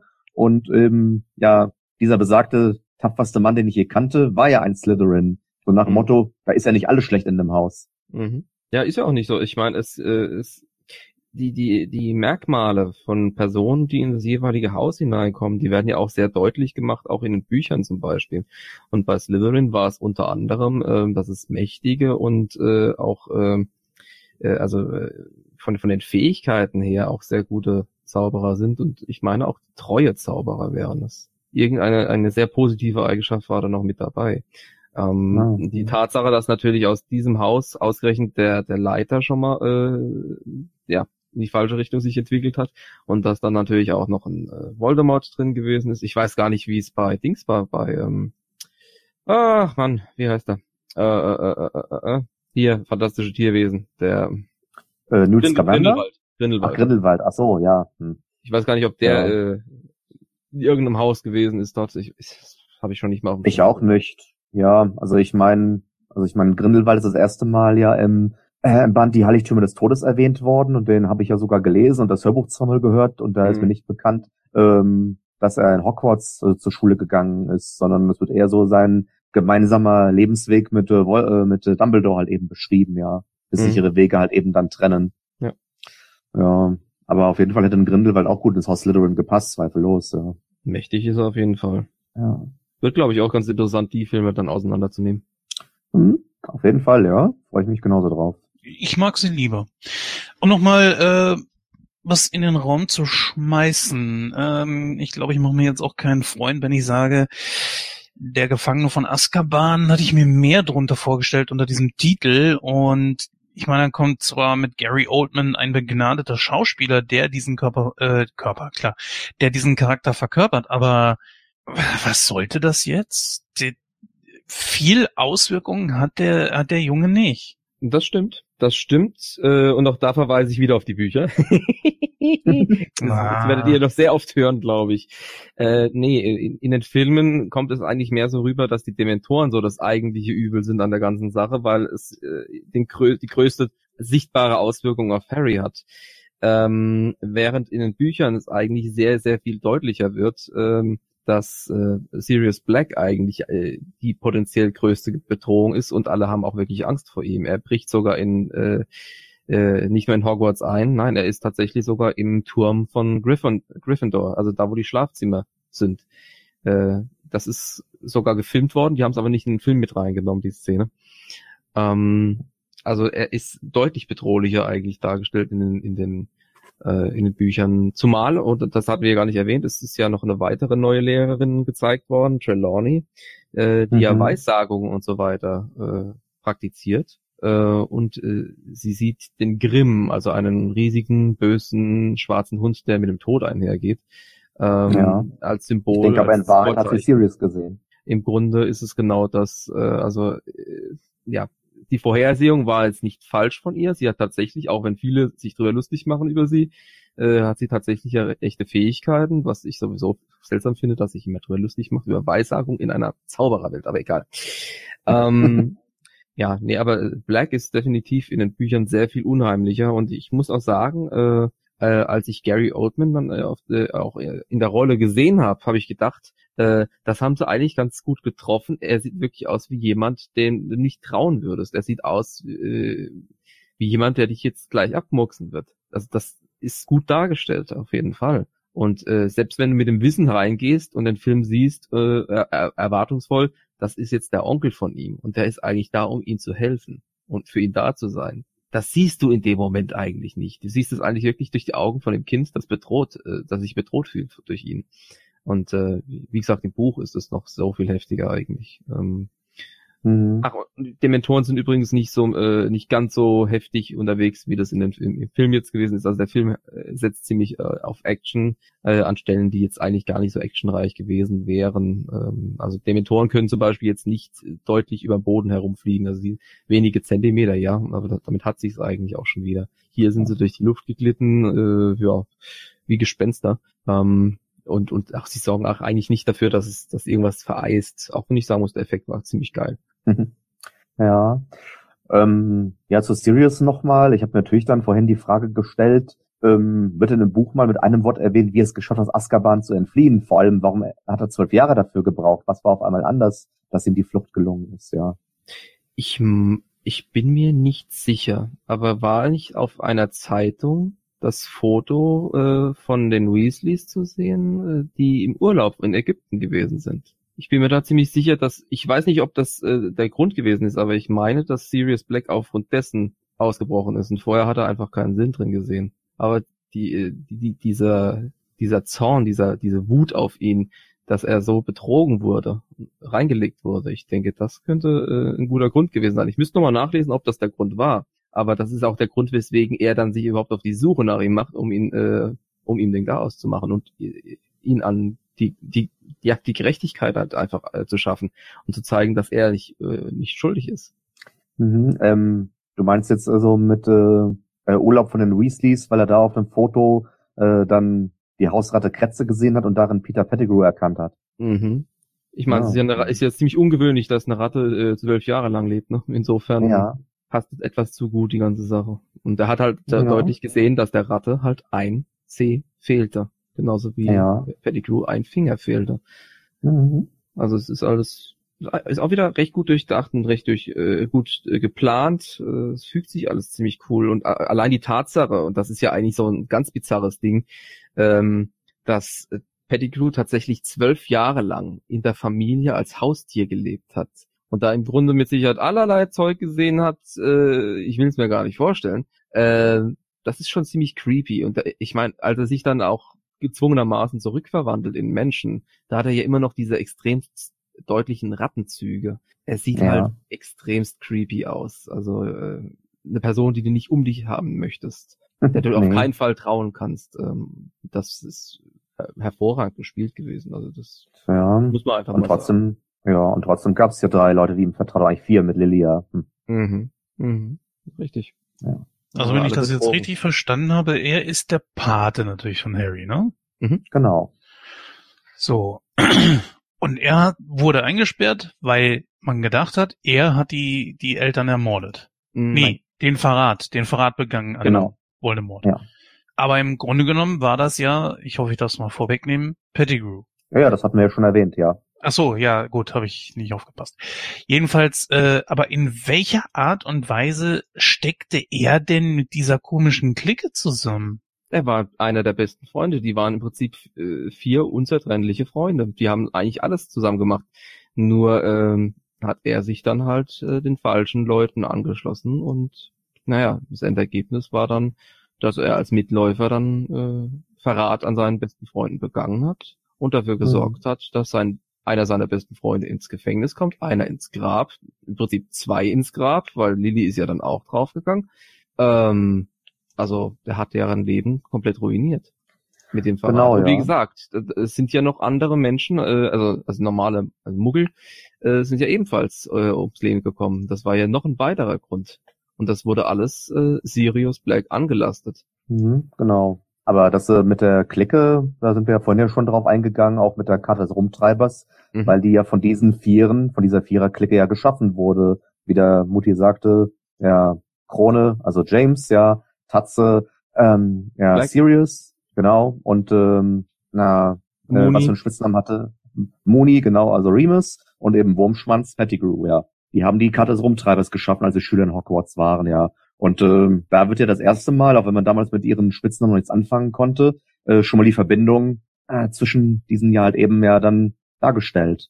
Das ja, ist ganz spannend eigentlich, wenn man so, so ein bisschen überlegt, äh, dass man immer mal wieder so einen Ausblick kriegt, wie sah es in der Schule aus, als die Eltern dort zur Schule gegangen sind. Was ist da passiert? Wie, wie waren die Freundschaften und so weiter? Und das sind auch so Sachen, äh, wo man sich überlegen würde, wenn man das jetzt noch mal verfilmen würde, oder was in der Rede, oder Bücher extra darüber zu schreiben, die Abenteuer des äh, James Potter, äh, er würde ja eigentlich als Charakter nicht wirklich gut wegkommen. Er ist ja nicht wirklich einer der Guten, wenn man so möchte.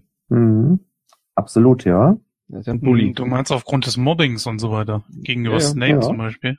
Zum Beispiel. Genau, ja.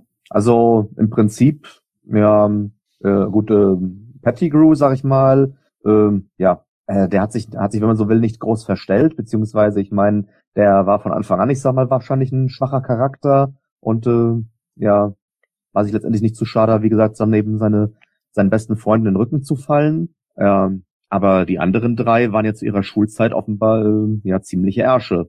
Ja, und ich meine, gut, ähm, ähm, James durfte ja dann nicht lange leben, aber ähm, ich sag mal, Sirius und Remus haben sich ja schon, ich sag mal, dann ja zu was Besserem noch also entwickelt, ja, sind reifer geworden, ja. Naja, Sirius hatte ja nicht sehr viele Möglichkeiten. Ich meine, wie lange saß er? Zwölf Jahre lang in, in Azkaban drin? Ja. Äh, ja. Das ist, äh, Das sind ja Höllenqualen, die du da leidest. Wobei, man muss dazu sagen, er hat es, glaube ich, deswegen nur überstanden, weil er unschuldig drin war. Ja. Weil normalerweise wäre, hätte er das schon gar nicht mehr äh, überstanden, ohne wahnsinnig zu werden. Er war, er war ja unschuldig. Mhm. Also um das nochmal zu rekapitulieren, weil ich frage mich immer noch, was ist so wichtig an ihm, dass das ganze Buch nach ihm benannt wird. Also er ist der Freund, aber soll die anderen verraten haben. Wird dafür eingesperrt oder ist im Grunde genommen nur der Pate? Er ist im Prinzip äh, als potenzielle neue riesige Bedrohung für Harrys Leben äh, im Prinzip eingeführt. Und das ich finde, im Film wird es nicht ganz so deutlich, wie es im Buch deutlich ist. Und er ist auch nicht ganz so wichtig für die Handlung, meiner Meinung nach. Wie gesagt, die Dementoren, die kriegen hier allein wegen der Effekthascherei. Äh, weil, naja, es ist ein cooles Design, im Prinzip eine Art Skelett, das dir die Seele, also das Glück aussaugt. Ähm, äh, das, das, das hat halt einfach schon mal so, es ist ein Eyecatcher. Ich meine, Black ja, wird, wird ein paar Mal angedeutet, äh, am Anfang sieht man ihn als, als schwarzen Hund zwischen Büschen und dann wird Harry im Prinzip vom Bus aufgesammelt und äh, ist in Anführungszeichen in Sicherheit. Äh, und später kommt dann aber so eine Szene, das ist so ein Moment definitiv fürs Kino gemacht. Äh, es blitzt, als die äh, Quidditch, Quidditch spielen und ähm, in den Wolken malt sich der Umriss eines äh, ja, Hundes, eines wolfsartigen Hundes äh, ab. Mhm, richtig, ja als wieder als Symbol ist, aber in Wirklichkeit äh, sieht er den Hund äh, im Buch ähm, tatsächlich in, äh, aus der Entfernung an, am Boden, was ja wieder Sinn macht. Also ich meine, da war das, die Symbolik dann halt wichtiger. Aber ich kann ihn trotzdem mhm. immer noch nicht so richtig als wichtig erachten. Er ist. Äh ja gut, er wird ja noch wichtiger, wenn auch dann ihm, ja, ich äh, spoiler jetzt mal quasi mit einem Ausblick auf den fünften Teil kein langes Leben dann beschert ist. Aber mhm. Er war ja Mitbegründer des Orden des Phönix, der dann auch durch ihn mit also wieder auferlebt wird, ähm, indem sich halt eben dann später ähm, quasi die Nachfolgeorganisation Dumbledores Army halt eben dann gründet, ja. Mhm. Okay. Ja. Ja. Und, äh, und als Pate äh, und jemand, der eigentlich Harry äh, genauso liebt, wie, äh, die El wie er die Eltern geliebt hat, äh, ist er tatsächlich ein Mensch, äh, der mit ihm verwandt, also gewisserweise verwandthaft verwandtschaftliches Verhältnis fast schon hat, der ihm aber wohlgesonnen ist, nicht so wie die Dursleys, die ihm ja auch noch, äh, naja, äh, die ihn ja nie gut behandelt hatten. Und er schenkt ihm tatsächlich, und äh, im Film ist es ja auch so, er schenkt ihm äh, einen neuen Nimbus, neuen Besen. Ähm, äh, Im Film dann halt am Ende, während es im äh, Buch zwischendrin ist, an Weihnachten. Ähm, ah, mhm. Ja, ja, äh, es ist, wurde dann auch geprüft, ob das Ding äh, irgendwie eine Falle ist oder was in der Richtung. Aber gut, für, der, der Film kann sich mit sowas nicht aufhalten. Ich finde es eigentlich ganz gut gemacht, äh, dass es ans Ende gepackt haben. Also die haben schon richtige Entscheidungen getroffen, an den, äh, an, an richtigen Stellen Schnitte gemacht. Ähm, ich meine, im Wesentlichen sind es halt Rand, Randinformationen, die aber äh, schön sind, wenn man sie weiß. Hm, bestimmt, ja. Und äh, ja, ich sag mal, in dem Zusammenhang, das ist etwas, was ich vielleicht schon ein bisschen an der Handlung an sich oder wie sich die Handlung dann quasi fortsetzt, ähm, kritisieren könnte, weil ich hatte es ja vorhin in der Zusammenfassung zu Beginn ähm, erwähnt, äh, ich habe ja innerlich Luftsprünge gemacht, als äh, Harry sich endlich mal gegen die Dursleys aufgelehnt hat und entschied, ich verlasse euch jetzt, ähm, kommt mir nie wieder zu Nase ungefähr. Äh, und dann schöpft er ja quasi Hoffnung, als Sirius ihm anbietet, äh, du kannst ja bei mir wohnen, jetzt wo ich wieder frei bin. Äh, und dann zum Schluss macht er doch einen Rückzieher und sagt, äh, nee, dazu ist äh, mein Leben momentan zu chaotisch, das würde nicht funktionieren. Ähm, aber er ist ja dann nie dazu gekommen, dass er ihn noch ähm, später zu sich geholt hat. Und das finde ich natürlich dann schade, weil das wäre bestimmt noch interessant geworden, wenn Harry halt künftig daneben bei Sirius gelebt hätte. Mhm. Umso tragischer, dass er halt so schnell versch äh, verscheidet. Ja. Und das Wie. Ich fand, ich fand das Wie war im Buch nicht deutlich gemacht. Äh, er ist im Prinzip getroffen worden von einem, von einem Zauberspruch und fällt durch einen Schleier und ist dann fort. Das mhm. ist alles, wie es beschrieben ist. Du hörst nicht, dass er stirbt, du hörst nicht, ich meine, klar, es ist ein Avada Kedavra, es ist ein äh, Tötungsfluch, aber es, es, es wird nicht so deutlich, wie es im Film gewesen ist. Im Film war es wirklich so ein getroffen, äh, tot und dann wird er von den, von den, von diesem Schleier reingezogen und aufge, ja, regelrecht aufgefressen. Also es, das ist dann schon wieder ein bisschen deutlicher gemacht worden. Hm, klar, ja. Und ich sag mal, wenn halt eben äh, Bellatrix Lestrange eben nicht da Avada Kedavra gerufen hätte und der Blitz auch nicht grün gewesen wäre, hätten wir noch theoretisch Hoffnung haben können. Es war irgendein anderer Zauberspruch äh, und er dann eben in dem Schleier verschwunden ist. Aber so war natürlich dann klar, er war bereits tot, als er in den Schleier, durch den Schleier gesogen wurde. Genau. Weil der Fluch ja sofort wirkt, wenn er eintrifft. Gut. Haben wir noch irgendwas? Ja, ansonsten, ja gut, ich fand irgendwie auch in dem Film hatte Dumbledore eigentlich auch nur eine eher untergeordnete Rolle gespielt. Ich meine, er war zwar jetzt derjenige zum Schluss, der den entscheidenden Tipp gegeben hat, werden den Zeitumkehrer, um das Leben von Sirius und von Seidenschnabel zu retten. Ja, irgendwie, ja gut, er ist immer irgendwie zur richtigen Zeit am richtigen Ort, könnte man sagen, um dann noch irgendwie seinen Teil zu beizutragen, dass sich alles zum Guten wendet. Äh, aber ansonsten, finde ich, war er auch da wieder nur so unter ferner Liefen, ja, unterwegs. Mhm. Ja gut, kannst kannst halt nicht jeden Charakter gleichermaßen äh, Screentime geben. Theoretisch hättest du in dem Buch noch Charaktere, die später äh, eine wichtige Rolle spielen, äh, eingeführt gehabt und äh, die haben sie dann rausgelassen. Ich meine, Harrys erste große Liebe zum Beispiel, die wurde eigentlich in diesem Buch eingeführt. Oh, mh. Also die Joe. Ja. Das, das ist sein erster, sein erster Schwarm, sagen wir es lieber mal so, nicht sein erster, ja. sein Schwarm. Mhm. Ähm, ja, ich meine, du musst dich halt auf gewisse äh, äh, Grundstrukturen äh, reduzieren, um das möglichst äh, gut zusammenzupacken. Und ich denke, das ist eigentlich zum größten Teil hier wirklich super gelungen. Das liegt jetzt fast schon wie mein Fazit. mhm.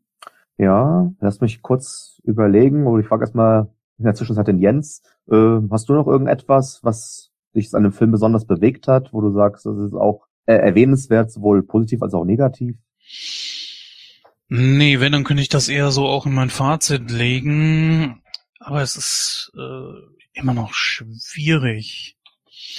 Ja, wenn du erlaubst, dann gehe ich einfach mal in mein Fazit über, denn äh, gerne, ja. ja. Also bei diesem Harry Potter Teil ist es tatsächlich so, ich wüsste immer noch nicht so wirklich, wie ich ihn bewerten soll. Er ist nicht schlecht, aber ich finde, wenn man so den ersten sieht, dann den zweiten, da ist ein deutlicher Anstieg auch weg von so diesem kindlichen und so weiter. Und dieser, ich will nicht sagen, dass er da so hintröpfelt oder so, aber es ist so, es, es ist ein Lückenfüller. So möchte ich es mal nennen. Also es, er ist da, um die Geschichte voranzutreiben. Aber auch nicht wirklich, um etwas sehr, sehr Essentielles zu erzählen. Es sind ein paar wichtige Dinge drin, das ist richtig. Aber im Prinzip hätte man einige Dinge auch rausstreichen können und hätte die Hälfte des Films gehabt. Vielleicht ein bisschen hart gesagt, aber das ist kein schlechter. Ich, ich gebe ihm 66 Prozent. Ich kann es wirklich nicht einordnen. Das ist echt schwierig. Ich finde nur, er ist schlechter als wie der vorherige. Und bei Sirius sage ich mir, ja, ob der da ist oder nicht, er ist später auch nur quasi ein Ratgeber von von Harry. So habe ich das noch in Erinnerung. Naja, ich bin auch durch die Rezension wesentlich schlauer geworden, auch ein bisschen mehr Durchblick, aber es ist trotzdem schwierig zu beurteilen. Ja, dann gebe ich mal an den nächsten weiter. 66 Prozent. Gut, äh, ja, dann Mutti, it's your turn. Was sagst du? Ich muss das gerade erstmal verdauen. Ähm, ja, ich irgendwie auch, ja. Aber also äh, ich, ich muss ganz ehrlich sagen, also von allen Harry Potter Filmen ist das so ziemlich mein Favorit, mein Liebster. Wow. Und äh, interessanterweise, äh, insbesondere auch aus dem Grund, was du vorhin angesprochen hattest, Jens, äh, mhm. ich finde es hervorragend, wie hier das Ganze mit der Zeitreise gelöst wurde ich meine, du hast natürlich recht. Zeitreisen, Geschichten sind immer, ja, laufen immer Gefahr, dass es Plotholes gibt. Das liegt aber auch schlicht und ergreifend daran, äh, dass Zeitreisen nicht äh, so erklärt werden können, dass es funktioniert, ohne dass du was hinterfragen musst. Insofern äh, sollte man sich beriesen lassen und äh, es einfach, äh, ja, geh einfach mit, geh mit dem Film mit und und äh, genieß die Show. Und äh, ich bin ganz ehrlich, das habe ich gemacht. Das hat der Film hervorragend hingekriegt. Und ich bin halt ein Fan von gut gemachten Zeitreisegeschichten. Und hier ist das Ganze mal jetzt in Zauberer-Universum verlegt. Es werden äh, neue Charaktere, neue Wesen eingeführt, äh, die man vorher so noch nicht gesehen hatte. Ähm, wichtige Charaktere auch, natürlich auch, klar, Grundlage aus den Büchern. Ich, ich verbinde halt mit denen auf dem Bildschirm noch ein bisschen mehr als das, was auf dem Bildschirm gezeigt wird. Ähm, es, ich, ich mag halt einfach diese komplette Dramaturgie. Die Dementoren sind unheimlich cool gemacht. Ähm, das Schauspielerische ist deutlich besser als in den vorigen zwei Filmen. Deutlich, und zwar durch die Bank weg. Ähm, der Director, also äh, den haben wir ja noch gar nicht genannt, äh, ich habe es auch nochmal rausgeschrieben, Alfonso äh, Cuaron, ähm, der hat äh, ja hier die Ablöse gemacht und ich muss sagen, er hat äh, meiner Meinung nach einen besseren Job gemacht äh, mit der Umsetzung, als das äh, Christopher Columbus gemacht hatte. Ähm, nicht grundlegend, nicht für jede äh, Einzelheit. Ich meine, das sind immer noch Sachen, die Action und so weiter, die ein bisschen Überhand nimmt an ein paar Stellen, äh, während der Horroraspekt zum Beispiel auch ein bisschen stärker hätte sein dürfen für meinen Geschmack. Aber gut, es soll trotz allem immer noch mit äh, ein Stück weit für, für Kids auch da sein. Ähm, ja, also ich, ich, ich finde, da hat es einfach hervorragend gelöst. Ähm, es ist auch schön zu sehen, dass es eben alles etwas düsterer wird, dass da wirklich äh, Risiken äh, auf, dem, auf dem Spiel stehen und, und, und äh, mhm. Leben auch auf dem Spiel stehen. Man kriegt mehr über die Vergangenheit der Eltern mit, über die Vergangenheit äh, der Freunde der Eltern. Ähm, es, es, es wird im Prinzip eine neue Welt äh, aufgebaut innerhalb dieser Welt, die in der Vergangenheit liegt und äh, das, das Ganze bereichert für mich äh, das komplette Universum da schon immens. Also, ähm, also ich bin da deutlich über deiner Wertung, Jens. Es soll nicht heißen, dass, es, dass du die nicht haben darfst. naja gut, äh, äh, du ich, bist ich ja Lehrer. Was sind 66 Prozent? Ist das eine 3, 3 minus oder 3 plus? Ich rechne eigentlich nicht in Prozent, deswegen äh, ich, ich überlege gerade mehr über meine eigene Wertung. Ähm, bei einer 3 bist du da definitiv, glaube ich, nicht mehr. Also normalerweise, wenn du die Hälfte an Punkten hast, ist es eine 4. Das heißt, 50 Prozent wäre die 4 und da fängt die 4 an. Das heißt, alles. Ja, aber übersetzt es doch mal. Äh, ja, ja, tue ich ist aus, ja, ausreichend. Es reicht das aus. Ist, es würde heißen, wenn du 50 Prozent von 100 hast, reicht's aus, um ein Film zu sein, den man sich angucken kann. Ähm, ich denke, du müsstest vorneweg auf 70 hochgehen, äh, um die 3 zu erreichen. Einverstanden. Dann gehe ich auf 70, korrigiere ich auf 70. Die vier äh, kann ich gerne geben. Ja. Was würdest du denn sagen? Was würde ich sagen? Ich habe mit mir gerungen. Das Dumme ist, ich merke mir nie, was für Wertung ich in der vorigen Folge gegeben habe. Das, das sollte ich vielleicht mal aus meinen Fehlern lernen, aber egal. Zeitumkehrer bringt mir jetzt gerade nicht viel, deswegen muss ich jetzt aus dem Bauch raus entscheiden. Ähm, es ist für mich der beste Harry Potter Film. Die beste Umsetzung, äh, auch äh, wie gesagt, von der Zeitreise innerhalb dieses Mediums, ähm, dieses, dieses Harry Potter Fantasy Mediums. Ähm, ich bin bei 87 Prozent. Oh. oh. Okay, ich hätte jetzt tatsächlich erwartet, dass du mehr gibst, gerade weil du sagst, er ist für dich der Beste aus der Reihe. Ich gebe zu, ich äh, bin auch jetzt ein bisschen unsicher. Was habe ich bei Die Kammer des Schreckens gegeben? Ich meine, es wären 85 gewesen.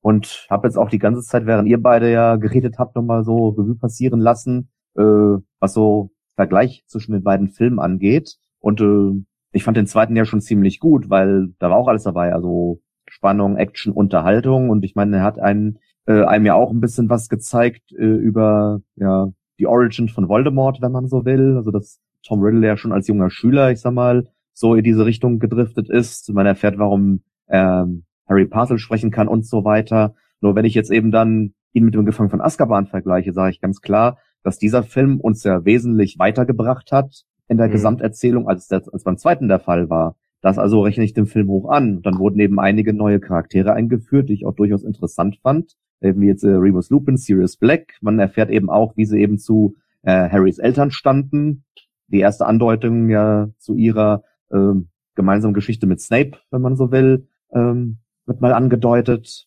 Ja, plus so die, ja, eben auch durch dann der Verrat durch Peter Pettigrew.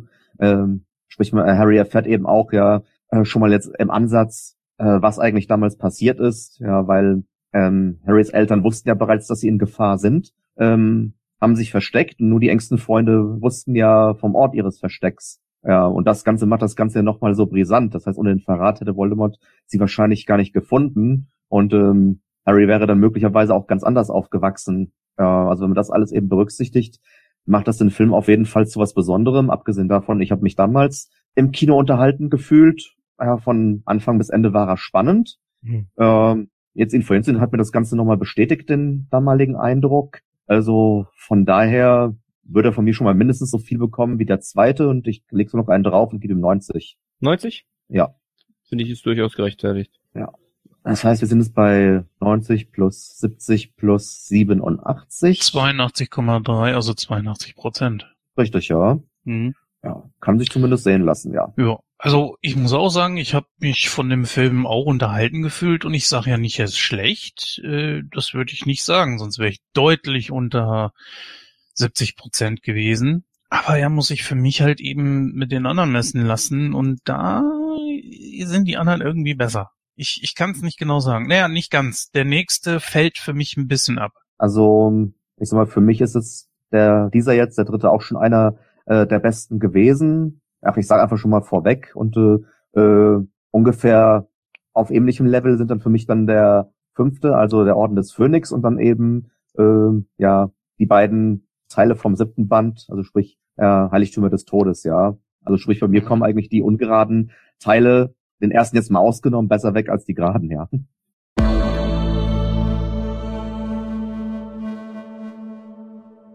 Ja, und ich glaube, dann wären tatsächlich halt dann ja am Ende der heutigen Sendung angelangt. Also mir hat's wieder sehr viel Spaß gemacht. Ich habe mich gefreut, dass ich das Ganze quasi im leiten durfte und ich freue mich generell immer dabei zu sein, vor allem wenn es um äh, Filme geht, die in meinem Ranking, meinem persönlichen auch immer ganz weit oben stehen, mit denen ich auch eben so mal was Besonderes verbinde, die ich mir auch immer wieder angucken kann. Das ist dann nochmal was anderes als ein Film, den man vielleicht einmal gesehen hat äh, und dann sagt, okay, man kennt ihn jetzt, man hat auch eine Meinung dazu aber ob man jetzt nochmal unbedingt sehen würde, steht da auf einem anderen Blatt. Weil wie gesagt, da sind mir dann solche Sendungen auf jeden Fall wesentlich lieber. ja, also bei mir ist es auch so, dass ich, ich habe die Welt von Harry Potter schon für mich entdeckt. Ich denke einfach, dass jeder irgendwo seine Lieblinge hat. Äh, das besprechen wir, glaube ich, dann mal an anderer Stelle. Und ja, mal gucken, was jetzt so als nächstes für Filme kommen werden. Ich sage einfach mal Tschüss, bis dann. Wir hören uns. Macht's gut. Ciao. So, und dann bleibt mir mal wieder das Schlusswort, ist auch gut. Zeitumkehrer hin, Zeitumkehrer her. Äh, es muss noch ein Filmzitat her. Und äh, natürlich hat es mir wieder unheimlich viel Spaß gemacht und äh, äh, ich freue mich auch auf die weiteren Filme, auch wenn ich jetzt äh, hier so mein persönliches Highlight äh, bei den Harry Potter Filmen sehe. Äh, mein Filmzitat für die heutige Folge. Ach komm schon, Harry. Es wird niemand nach Azkaban geschickt, weil er seine Tante in die Luft gejagt hat. Macht's gut und bis zum nächsten Mal. Ja, dann verabschiede ich mich noch ganz kurz mit einem Missetat begangen. Tschüss, macht's gut.